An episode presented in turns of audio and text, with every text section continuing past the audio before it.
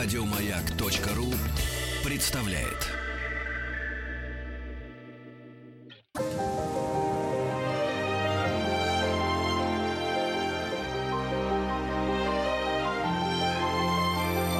Собрание слов Фёклы Толстой Добрый вечер, уважаемые слушатели радио «Маяк». У микрофона Фёкла Толстая. Это программа «Собрание слов». Говорить мы будем сегодня не о словах, а о изобразительном искусстве. А, и поводом к нашим, нашему разговору, нашей встрече сегодня в студии явились прекрасные две выставки Элли Сицкого. Одна из которых идет в Еврейском музее, а, а другая в Третьяковской галерее в новом здании на Крымском валу. И я очень рада приветствовать в нашей студии Татьяну Горяч, Горячеву. Здравствуйте, Татьяна. Здравствуйте. Искусствовед, историк э, искусства, куратор выставок, научный сотрудник Третьяковской галереи.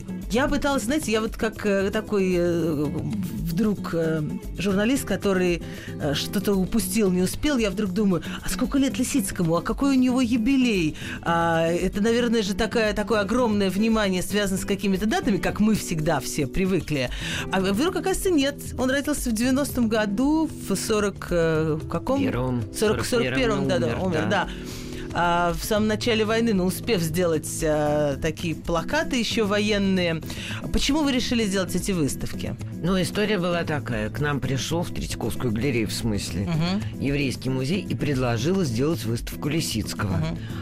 Идея была замечательная, но а, мы поразмыслили и решили, а почему бы тогда уж не сделать выставку Лисицкого в двух музеях? Прекрасно. А, на двух площадках. И это такой очень интересный опыт разделить как бы выставку одного художника на две музейные площадки. Но, кроме того, в Третьяковской галерее очень много Лисицкого, его графики, которые мы получили, вернее, купили в 59 угу. году у вдовы Лисицкого Софи Лисицкой Кюперс. Угу. Ну и как-то вот э, очень прижилась идея, что мы сделаем две выставки в двух музеях. Вот они сейчас в Москве есть, можно пойти на них посмотреть. Я, наверное, попрошу вас вот для сам- начала программы, э, я не знаю, знают ли все люди в нашей стране и все слушатели «Маяка», кто такой Эль Лисицкий, не знают.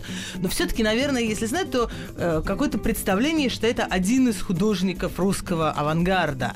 А можете ли вы сказать, чем он выделяется среди очень разнообразного э, вот этого сообщества, которых мы приписываем к русскому авангарду, э, но все-таки вот, вот что особенность Лисицкого? Чем он э, отличается от э, Малевича, Поповой, Родченко и, и так далее, и так далее? Ну, они все отличаются друг от да, друга. конечно. Беда в том, что российский зритель практически не знает Лисицкого. И причина этого, я думаю, заключается в том, что нету больших эффектных живописных работ в музейных собраниях России. Угу. Они все остались в Европе, потому что когда Лисицкий был назначен культурным эмиссаром России и наркомпросом был отправлен в Германию в 21 году для налаживания культурных связей, всю живопись, которую он создал в течение конца 19 и до конца 21 года, он забрал с собой. Угу. И кроме того, значит, в Германии он тоже продолжал заниматься живописью, а в 25 году уехал в Москву обратно. И вся живопись, которая была создана Лисицким, вся осталась в Европе. И уже оттуда разошлась по музеям мира. Угу. При этом и его современниками, так сказать, собратьями по цеху, Лисицкий был весьма ценим и э, ну, сразу заслужил э, реноме э, одного из ведущих художников европейского авангарда. То есть то, что мы сейчас знаем Малевича или Кандинского, и вот их выдружаем на самый пантеон авангардистов, то есть Лисицкий вполне заслуживает места там же, вы считаете? Он вполне заслуживает места там же. Ну, конечно, есть имена, ну, как бы первой величины совсем такие звезды и просто планеты, как Малевич и Кандинский. Но вот если сравнивать, скажем, есть Мандриан, угу. да, которого все знают, а да. есть Тео Ван Дуйсбург, Я не знаю этого имени. Который гениальный художник и тоже принадлежал к направлению неопластицизма, но его знают меньше. Я с удовольствием э, сегодня вот приложу какие-то усилия, чтобы, чтобы Лисицкого знали больше. Лисицкий, э, собственно, вот э, мы уже упомянули, что он родился в 90-м году, и вы говорите, что вот он какие-то живописные работы делал в конце 19-го, вы сказали, в начале 20 века, что совсем... Нет, совсем... нет, нет, в конце 19 -го года. В конце 19 -го года. Значит, то есть он э, младший, младший современник Малевича, младший. правильно? А что, что, что он рисует? Как, как он, э, он сразу попадает уже э, молодым человеком, знакомиться с этими авангардными, э, авангардными картинами? Или, сколько я знаю, он жил в Витебске, ровно, ровно там же, где и шагал, да? Значит, а, у Лисицкого была а, так многотрудная художественная судьба. Он а, не поступил в Академию художеств, не смог поступить. Но есть две версии, почему. Одна версия, потому что он не справился с академическим рисунком дискобола, а вторая версия просто не прошел туда как еврей. Угу. И он уехал в Дармштадт, поступил на архитектурный факультет э, Политехнического института, и, собственно говоря, выучился на архитектора. Угу. Потом, когда он вернулся в Россию, а, он принимал очень бурное участие в возрождении еврейской культуры. Он входил в сообщество Культур Лига, он иллюстрировал э, еврейские книги, угу. он делал афиши, плакаты. на... Это идиш, все идиш был его родным языком. Угу. Это дореволюционные годы еще? Или, или вот как а, раз... Это, это 17-й, ага. 18 год. А, ну, а поскольку он был профессиональным художником, то Шагал пригласил его преподавать в Витебск. Ага. Во многом это был, ну, так, бытовой выход из положения. Потому что в Москве было очень голодно, а в Витебске вот можно было получить работу и как-то там можно было более уютно обустроить свою жизнь. Хотя тоже голодно, но в сравнении с Москвой, наверное, чуть получше. И Лисицкий принял на себя преподавание в мастерской архитектуры и графики э, в Витебском художественном училище. А поначалу он был, ну, таким, что ли, ну, не сказать последователем Шагала, но они, они работали на одной волне, э, потому что вот я сейчас, э, передо мной лежит каталог э, этих двух выставок, э, которые Татьяна любезно принесла к нашему разговору. Я вижу, скажем, а, обложка, по-моему, это, да, это, это книжка, да, да, да, да. Где, где появляется козочка, ну, первое, что хочется сказать, что это просто с картины Шагала. Вот такая козочка появилась. А может быть, просто в Витебске было очень много козочек, и они все рисовали просто, просто с натуры козочек. Это замечательная такая, ну, как еврейская сказка «Козочка». А, это просто про козочку. Я просто не читаю это книжка про козочку. А это книжка про козочку. Я просто не могу прочесть на... Э, на идише. На идише, да. Значит, э, вот они... Это вообще какое-то очень интересное место было. Э, очень интересное и собрание собрание людей в этом Витебске начала 20-х годов, где э, и Малевич был, да? Ну да. Значит, Малевич заведовал там этим... этим Значит, это, это следующий этап.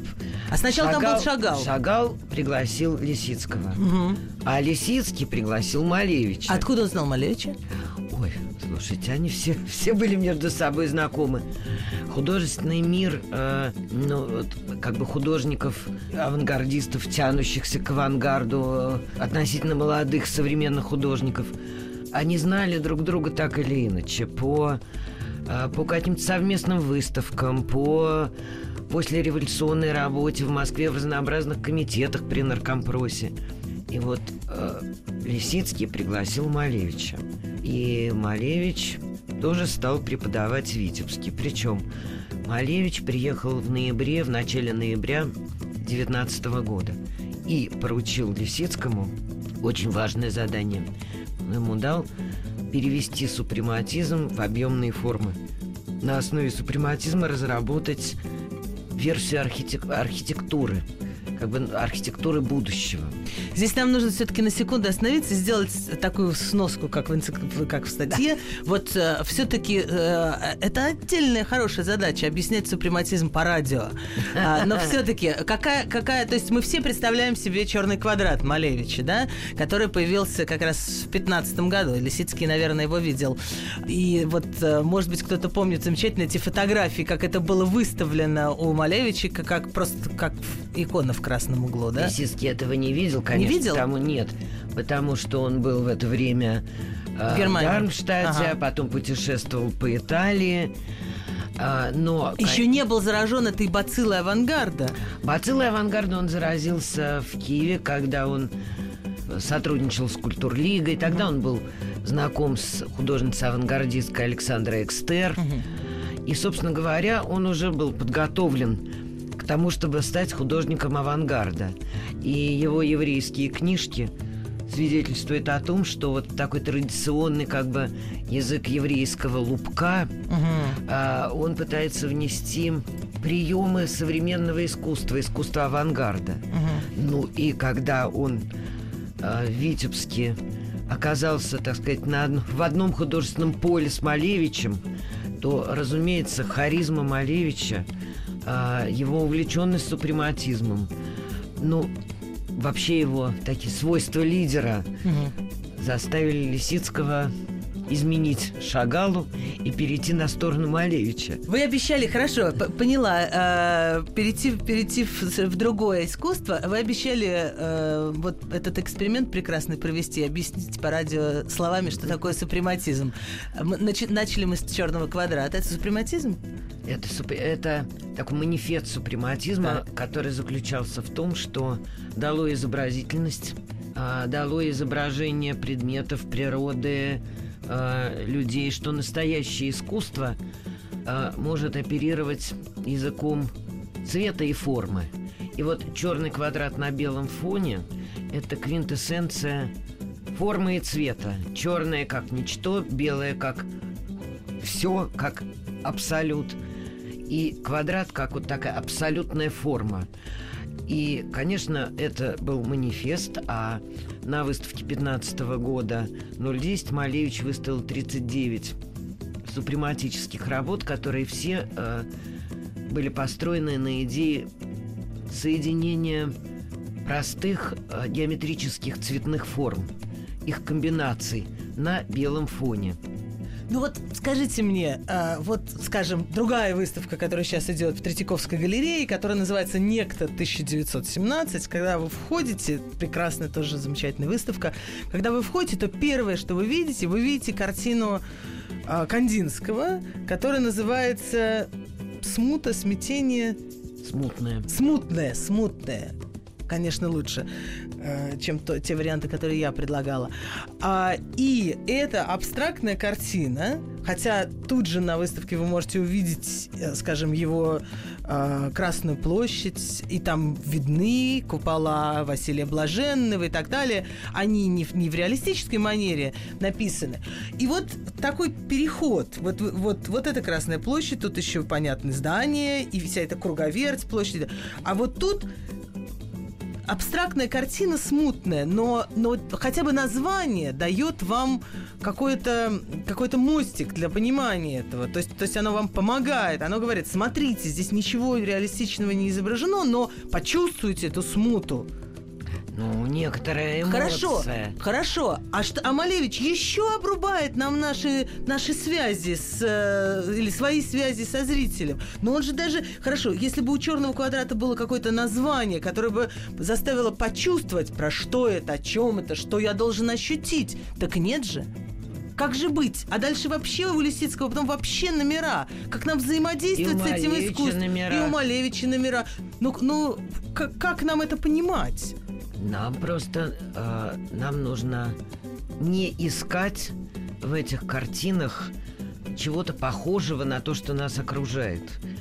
Э, нам нужно просто на них смотреть как именно на искусство композиции, цвета, света, линии, э, взаимоотношения э, формы с пространством – Мы же Именно- хотим какую-то эмоциональную связь с картиной иметь. Это и есть эмоциональная связь. Просто если научиться, научиться читать, послушайте, ну есть люди, которые э, легко считывают Моцарта, но при этом э, с трудом воспринимают там Шнитке.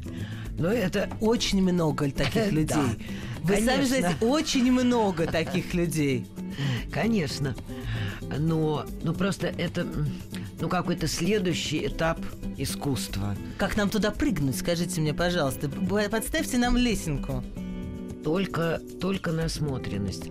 Знаете, вот когда, когда зритель смотрит, не знаю, на «Золотую осень Левитана» Да. или на что-нибудь еще такое же привычное, на портреты Боровиковского, Левицкого, Нет, Почему? Вот. Мы на импрессионистов смотрим нормально, как, хотя их ругали. а зритель видит портрет, лицо, пейзаж, но он, он не знает, что нужно считывать еще и другое, вот сам язык живописи, что а, а, там ваза на портрете поставлена так, а не эдак, для того, чтобы уравновесить композицию, что э, какая-нибудь занавеска вверху справа написана красным, для того, чтобы уравновесить красное пятно. Это для вас искусствоведов. Нет. Нет, это для вас искусствоведов. Нет, это не для искусствоведов. Просто когда зритель смотрит на картину, он этого не считывает, но он в целом видит некоторую гармонию. Гармонию и красоту. А она вот от этого. А она от того, как построена композиция, как проведена линия, как фигура вписана прямоугольник композиции, как расположены цветовые пятна. А художники-абстракционисты просто убирают фигуры, оставляют одни линии, цветовые пятна. И мне должно формы. быть приятно на это да, смотреть. конечно. Конечно, потому что это и есть как бы очищенная от изобразительности художественная гармония. Хорошо. А, Значит, вот у Малевича это все, все эти вещи, э, скажем, если обратиться к той выставке 15 года, они все располагаются на плоскости. Он работает в э, двухмерном пространстве. И тут он дает задание архитектору Лисицкому в 20 каком-то году. А давай-ка, дружок, это... 19-м. А в 19-м прямо а, его приглашает Лисицкий, а Малевич приезжает с заданием приглаша- приглашающему. Ну, это, э, в общем, Переведи это в 3D. Практически да. И понятно, почему Малевич дает Лисицкому это задание. Потому что Лисицкий уже имеет художественное образование и образование архитектора. И э, как бы придумать из супрематизма ну, вот некоторый такой художественный ход, прием, который бы смог на основании супрематизма разработать принципы архитектуры будущего, это как раз было задание для Лисицкого. И вот что происходит дальше, совершенно удивительная вещь. Буквально за полтора месяца, ну вот мы, скажем, будем отсчитывать, ну где-то с середины второй половины ноября, да, Мгм. потому что вот Малевич приехал в начале ноября, Мгм. вот он дал Лисицкому это задание. Какое-то время, видимо, Лисицкий это обдумывал. И вот уже к декабрю он начинает писать свои первые вот эти беспредметные картины, которые потом получат название «Проуны» – проект утверждения нового. И просто э, это просто фантастика, как быстро Лисицкий Схватывает эту идею. схватывает идею, но поразительно еще и то, что на основании вот этого задания Малевича он эм, делает нечто радикально свое. И если в самых первых работах он еще как бы существует в орбите супрематизма, то потом он все дальше и дальше от супрематизма отходит и в результате сходит с этой орбиты. И И придумывает свою, свою планету. Собственно, да, вот эта планета Проуны. И не случайно, вот поначалу Проуны 19 года, начало 20 года, они имели название а, архитектурное. Они назывались город, арка, мост, балка, а, город над землей. То есть это действительно были такие, ну, как бы идеальные модели, такие прообразы архитектуры. А летом 20 года, когда уже Лисицкому стало ясно, что он внутренне хочет отделиться от Малевича. Вот провести эту, так сказать, демаркационную линию. А, он ощутил себя абсолютно самостоятельным художником. Не учеником Малевича, не продолжателем супрематизма, а автором нового направления. И вот тогда он дал этому направлению проуны название. И он писал об этом так. Я назвал их проуны, чтобы не искали в них картины. Проун – это пересадочные станции из живописи в архитектуру. До некоторой степени это, конечно, было лукавство, потому что они продолжали оставаться картинами. Ну, э, вот мы, эти проуны можно увидеть, э, в частности, в Третьяковской галерее. Их там э, очень много на выставке, посвященной Лисицкому. А, конечно, конечно, они картины, но когда смотришь на э, проекты современных, архитектурных, приходишь на какой-нибудь архитектурном биеннале и смотришь, что там начерчено, это все ужасно похоже на проуны Эль Лисицкого. И сейчас, по-моему, так именно и строят, нет? Ну, можно сказать, что Лисицкий действительно оказал очень большое влияние на архитектурную мысль. И, возможно, не стоит искать ну, каких-то прямых таких цитат, повторений. Но вот ход мысли, вот этот вектор, он, конечно, задал в очень большой степени. То есть вот, вот эти ясные, ясные фигуры геометрические, которые сейчас, или не только сейчас, так любят архитекторы, вот у него это все очень, э, очень прослеживается, мне кажется. Мы говорим с Татьяной Горячевой, э, искусствоведом и э, научным сотрудником Третьяковской галереи, но самое главное, куратором двух замечательных выставок Лисицкого, который сейчас идет. Э, одна часть этой выставки представлена в Еврейском музее, там более ранние работы, э, графика э, уже зрелого Лисицкого, все эти эти проуны, то есть проекты утверждения нового а, можно рассматривать э, в Третьяковской галерее на Крымском валу. Мы сейчас вернемся через минутку.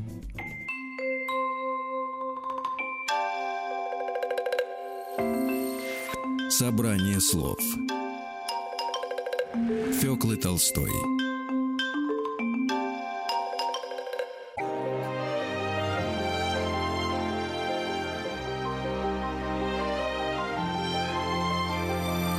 Фёкла Толстая и ее «Собрание слов».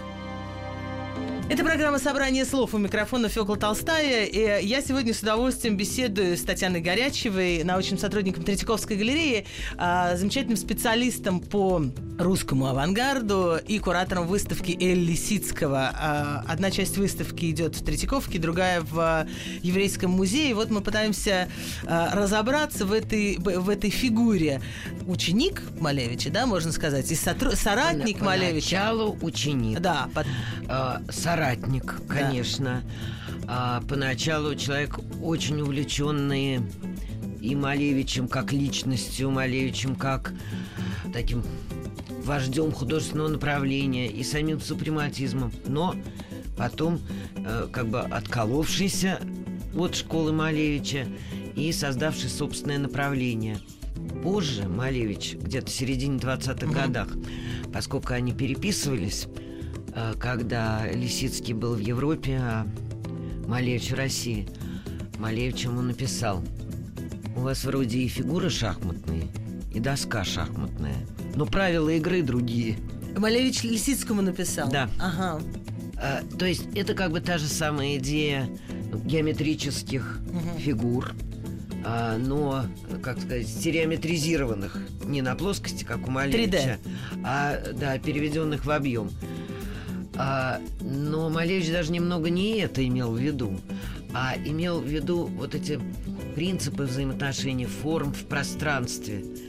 Колорит Лисицкого, который тоже очень отдалился от Малевичевского и стал таким сдержанно элегантным, серо-черно-бело-охристым. Вообще у, у Лисицкого все другое. Но я бы хотела вернуться все же к нашим выставкам. Да. И рассказать именно о самих выставках. Значит, перед нами стояла задача устроить выставку одного художника, разделенную на две площадки. Uh-huh. И с одной стороны, чтобы в целом это был единый проект, uh-huh. но и каждая выставка представляла бы собой, ну, некое замкнутое такое явление. Чтобы можно было прийти на эту выставку и получить впечатление Да. целостное. А, и, но и все же, чтобы придя на выставку в один музей, зритель захотел бы прийти и в другой музей тоже, подумав, что что-то я еще не досмотрел про Лисицкого. Интересный какой персонаж. Дай-ка я пойду посмотрю вторую выставку. Значит, в еврейский музей, естественно, и это логично, попало еврейское искусство Лисицкого. А, Его, может быть, не так много, как хотелось бы. Это книжные иллюстрации в основном, но Для еврейских книг. для еврейских книг на идише. Но вот что мы сделали. Мы, мы положили в витрины сами книги, а рядом поставили так называемые листалки в айпаде. То есть... а, То есть можно посмотреть все Кни- страницы. Книга лежит на развороте, а можно посмотреть все страницы. Это очень интересно. Во-первых, эти книги фантастической, волшебной красоты. А, во-вторых, интересно просто увидеть, ну, как бы вот макет страницы. И, кроме того, на стенах развешаны оригиналы э, иллюстраций.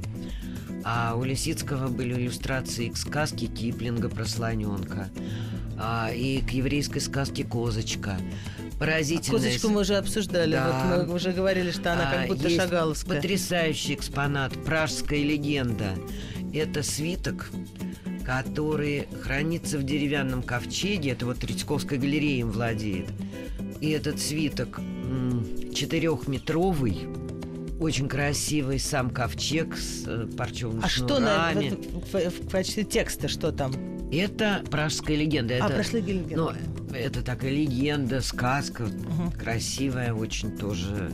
Потом из еврейского периода это зарисовки синагог, Мгм. потому что вот Лисицкий, он, ну, как бы всегда помнил о своем происхождении, он из такой правоверной еврейской семьи происходил, и идиш был его родным языком, и Вот здесь, простите, что вы, я- вы пока рассказываете, я с удовольствием э, рассматриваю каталог э, этих выставок и опять нахожу такие пересечения с Шагалом. Вот э, книжка, которая называется э, э, «Мани Лейб», э, автор «Озорной мальчишка» на, на идише, то такой парень над городом, э, правда, скачет на коне, не летит, как у Шагала, но тоже, во всяком случае, парит, э, парит в небе, совершенно очевидно. А правда ли, что, что Лисицкий огромное влияние оказал вот на книжную графику, на то, что сейчас называется книжным дизайном? Да, конечно. Но уже, э, я бы сказал, своими более, чуть, чуть более поздними работами. Мгм. Потому что вот когда, когда он стал художником авангарда, когда он поначалу стал последователем Малевича, а потом ну, как бы соединил в своем творчестве супрематизм и конструктивизм. То есть он был таким художником интегрирующего таланта, соединяя ну, ведущие направления современности и на, осно- на основе их создающим ну, нечто новое. Ну вот как бы на основе этого выводя собственную формулу нового искусства. И вот он очень много занимался книжной графикой, Мгм. книжным искусством. И немало, между прочим, про это он вообще много писал теоретических текстов а, и о книге, о архитектуре. И вот он писал книгу «Стройте как тело». Вообще его идея была в том, что книгу читатель прежде всего воспринимает визуально. А, и не должно быть в книге вот как бы отдельно текст, отдельно картинки. А, что это должен быть такой целый, целостный визуальный образ Мгм. а, который сразу, ну что ли, бьет в глаз, который сразу цепляет. Недаром у него есть э, для детей э, ра- рассказ про два квадрата, да, Это- где, это где действие книжка. происходит не в, не в словах, а в э, просто это в картинках. Там, там слова есть, но их очень немного, и слова чуть-чуть помогают понять смысл увиденного. Вот это, кстати, к началу нашего разговора о том, что могут рассказать формы. Да. Они могут рассказать многое, потому что это книжка про то, как летят два квадрата.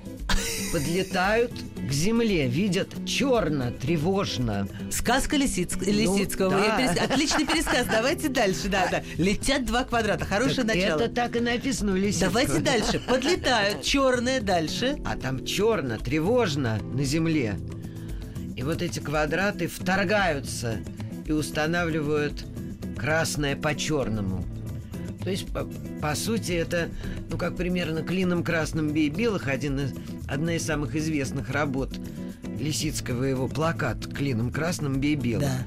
А здесь красное устанавливается по черному. То есть это рассказ языком это геометрических да. форм. Но победа Красного, когда он делает ее в 22 э, году, да, а она, понятно, нам мы, мы считываем эти знаки, но еще и он побеждает черный квадрат, между прочим. Нет? Нет. Нет, Нет ли здесь такого, что это следующий Нет. шаг за Малевичем? Что он как бы дальше идет после Малевича? Да, но в книжке он этого не имел в виду. Но, не имел в виду, понятно. А, но он постоянно подчеркивал. Он вообще очень чтил Малевича, действительно, искренне чтил. А, но во всех своих и устных, и письменных выступлениях он всегда подчеркивал. И даже в письмах Малевичу так как бы очень прозрачно намекал, что вот супрематизм был э, направлением, перевернувшим представление да. об искусстве. Но Лисицкий продолжил дальше. Что надо идти дальше. Надо идти дальше. Угу. Вот это вот была его идея, что Малевич остановился, а Лисицкий продолжил как бы дальше. Возвращаясь к красному квадрату или красному клину, который, который бьет, э, бьет белый, э, как это все встраивалось в новую политическую ситуацию? Насколько они были воодушевлены? Я, я понимаю, что э, это очень банально и глупо ставить знак равенства между революцией в искусстве и революцией в обществе, но они же все-таки восприняли это как новые возможности. Вот, новый, они же все строили новый мир и со всех, со всех точек зрения. И были достаточно востребованы, правда? Ну, некоторое время, да. Он же строит какую-то трибуну невероятную, на которой сейчас, мне кажется, можно угадать фигуру такого, такого ленинского вида. Он там какой-то человечка. Так там и стоит А Ленин, там просто стоит она, Ленин. Она и называется трибуна Ленина. А, трибуна Ленина? Я думал, что это просто трибуна для, для выступления. Это трибуна для оратора, но он туда вклеил э, это такой фото, элемент фотомонтажа, коллажа. Да, да. Вклеил туда фигурку Ленина. Да, конечно, авангардисты все, почти все, очень увлеклись идеей революции. Для них, ну, наверное, совпадение вот этой большевистской, очень такой энергичной эм, риторики с идеями авангарда было в радикальном изменении мира. Вот в идее такого тектонического сдвига. А ведь авангардисты, еще будучи футуристами, еще в середине десятых годов, это все началось. Они уже тогда хотели перестроить мир, перевернуть мир, как писал историк искусства э, Николай Пунин. Они готовы перевернуть мир кочергой. Они готовы были То есть они наконец нашли вот тот э, э, точку опоры, когда, вспоминая про переворачивание мира, э, когда э, и кочергой можно и его перевернуть. очень на недолго. Действительно, они взяли на себя функции ну, такого культурного авангарда, который строит культуру и искусство новой молодой страны. То есть у него получилось, у Лисицкого получалось еще делать и достаточное количество прикладных работ, да? То есть, ну, ну во-первых, плакаты, которые плакаты, вы уже книги. упомянули, и да. Что еще? Э, было, было ли построена эта трибуна для Ленина или что-то из его не была. Проунов? Вообще эта трибуна э, была задумана учеником Лисицкого Витебский, Ильей Чашником, замечательным художником, учеником Малевича. Она была задумана для Смоленска, но, конечно, осуществить ее возможности не было в те бедные и голодные годы. И она так и осталась в рисунках. А потом Лисицкий ее использовал уже э, в 25 году. Он, так сказать, модернизировал этот рисунок на основании рисунка Лисицкого, э, Чашника. Создал свой проект «Трибуны mm-hmm. Ленина» и подписал его э, мастерская у Нависа. У Навис. Вот еще одно, кроме Проуна, проект на утверждение нового, такое новое слово, и мы э, будем его расшифровывать через несколько минут. Напомню, что мы говорим с Татьяной Горячевой о Эль Лисицком.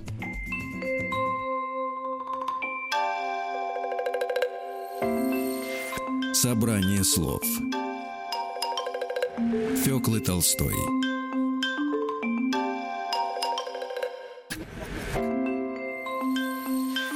Фёкла Толстая и ее собрание слов. Это собрание слов. Э, у нас сегодня в гостях Татьяна Горячева, куратор выставки двух выставок э, Лисицкого, или вернее одной, разделенной на два пространства. Часть э, экспонируется в Еврейском музее в Москве, часть Третьяковской галерее на, на Крымском валу. Вот хотелось бы все же рассказать немного про сами выставки, потому что я уже начала рассказывать про выставку в Еврейском угу. музее, про то, какие там дивной красоты выставлены еврейские книги. А я бы сказала так, что на каждой выставке есть э, некоторые редкости и удивительные вещи, которые нужно посмотреть. Для Третьяковской галереи это прежде всего живопись, потому что живописи Лисицкого в российских музеях нету. Да, вы уже говорили, и мы что получили он... из зарубежных музеев живопись Лисицкого. Она прежде никогда не выставлялась в России. Ого! И вот это тот шанс, который есть у российского зрителя, посмотреть живопись Лисицкого. Она рассеяна по музеям мира, и получить ее на эту выставку было безумно трудно. Вот как говорит наш директор Зельфира Измаиловна, получить Караваджо в Третьяковскую галерею легче, чем живопись Лисицкого. Это как? действительно нам стоило больших трудов. Надо бежать смотреть. Да. И в Третьяковской галерее мы сосредоточились на проунах, потому что у нас огромная коллекция проунов акварельных, гуашных, то есть рисунков, и к этому проуны живописные, и при этом многие из наших э, акварельных проунах, многие из наших рисунков – являются рисунками, набросками, эскизами живописным проводом. То есть можно проследить его работу. Вот ну, он только задумывал, а вот как да, это... Да, как... да, вот это очень интересно. Угу. Кроме того, на э, нашей выставке представлены еще архитектурные эскизы Лисицкого. Как бы к настоящей архитектуре? То есть он действительно планировал это строить или это бумажная архитектура? Он планировал это, строить, но, к сожалению, из всего, что он планировал, построено только здание типографии «Огонек» в Самотечном переулке в Москве. Но самое его гениальное изобретение – горизонтальные небоскребы, которые должны были стоять на пересечении бульварного кольца с радиальными улицами, быть 50 метров в высоту, причем все это планировалось а, в 24-25 году, и Лисицкий уже задумал, что в стеклянном основании каждого небоскреба будет станция метрополитена. То есть это должны были быть а, по бульвару э, там Никитские ворота, не знаю, да, Покровские да, да, да, ворота, да, Тверские да, да. и так далее, и так далее. Это то, что потом... Подождите, но ведь а, вот эти сталинские высотки, они встали, правда, более широким кольцом. Да, это та же идея. Это вот та же идея, та только... же градостроительная ага. идея. А, с одной стороны, я очень рада, что Никитские ворота выглядят так, как они сейчас выглядят. С другой стороны, интересно было бы посмотреть. Это такие как бы похожи на букву Г или Т. Опять же, ну, объяснять живопись э, называли утюг, графику по радио. Э, небоскреб утюг, дом утюг. Потому что если посмотреть на него сверху, то он напоминает по форме утюг. Тут дело не в этом. А дело в том, что Лисицкий все-таки как настоящий архитектор, который не просто проектировал архитектуру, но мыслил градостроительными категориями. Во-первых, он планировал очень бережно отнестись ко всему, что уже было на этих местах. То есть э, его небоскребы совершенно не должны были разрушить это пространство. Вот так, что меня поразило вот в этих описаниях то, что он а, даже разработал особую систему строительства блоками, а, чтобы не нарушать движение в городе. А то есть он даже не огораживал бы строительную площадку и не перекрывал бы город? Да. Вот и, можно, можно вот эти бумаги послать в мэрию Москвы, вот там, где он это подробно описал. Будьте добры. Может быть, наконец, через 100 лет или 95 лет, может быть, это пригодится московским властям, когда они следующим летом опять захотят перекрыть, э, перекрыть все. А, и я бы еще хотела досказать про выставку Лисицкого в Третьяковской галерее.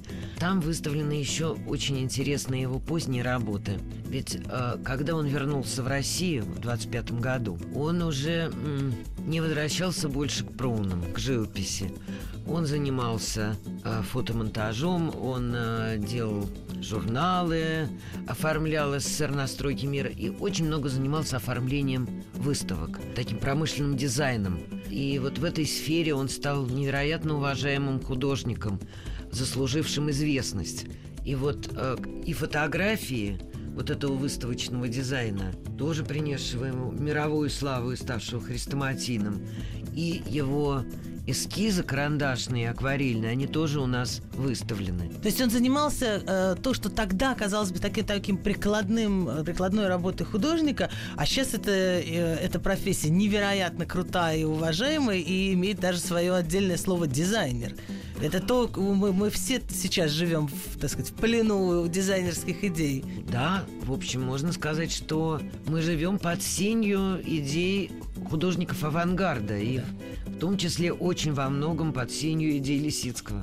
Э, мне очень жаль, что у нас не так много времени, и многие темы, которые, собственно, я видел на выставке, о которых хотелось бы поговорить, в частности, театр, это вообще, когда он хотел заменить э, артистов э, какими-то Электромеханическими фигуры. марионетками. Да, но это все страшно интересно, и я рада, конечно, что у нас артисты на сцене, а не электромеханические марионетки, но идеи действительно авангардные, очень интересные, все это можете увидеть на выставке. Напомню, что одна идет в Третьяковской галерее, одна часть в Третьяковской галерее, другая в Еврейском музее. Мне остается только э, поблагодарить э, Татьяну Горячеву, куратора этих выставок, замечательного знатока русского авангарда, научного сотрудника Третьяковской галереи за сегодняшний разговор. Надеюсь, что он был вам интересен и что вы... или, или хотя бы на, на, на, на сайтах э, вот можно, можно посмотреть, если вы не в Москве.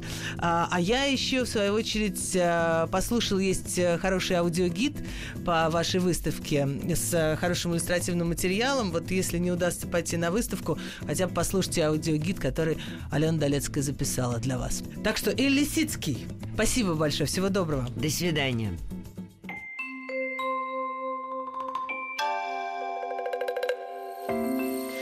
Собрание слов Фёклы Толстой Еще больше подкастов на радиомаяк.ру